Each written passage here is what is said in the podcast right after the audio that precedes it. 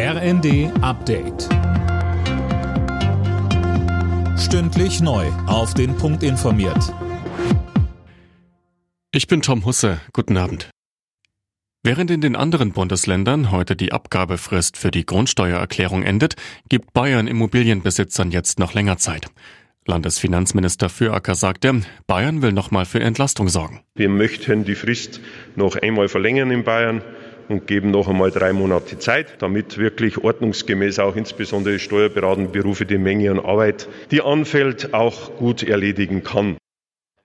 Ursprünglich lag die Deadline bundesweit mal bei Ende Oktober. Die war dann aber verlängert worden, weil die Eigentümer die komplizierte Erklärung nur sehr schleppend eingereicht hatten.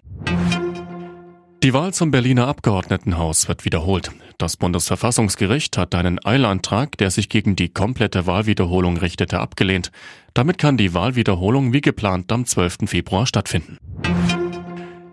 Der Arbeitsmarkt in Deutschland ist weiter stabil. Die Zahl der Arbeitslosen ist im Januar zwar um 162.000 auf 2.616.000 angestiegen.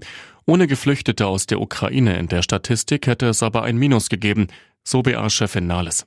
Allen geopolitischen und wirtschaftlichen Sondersituationen zum Trotz entwickelt sich die sozialversicherungspflichtige Beschäftigung in Deutschland weiter sehr gut. Sie ist mit knapp 35 Millionen hervorragend. Gegenüber dem November bedeutet das ein Anstieg von rund 480.000 Menschen, die sozialversicherungspflichtig beschäftigt sind. Die Beschäftigung wächst auch in fast allen Branchen.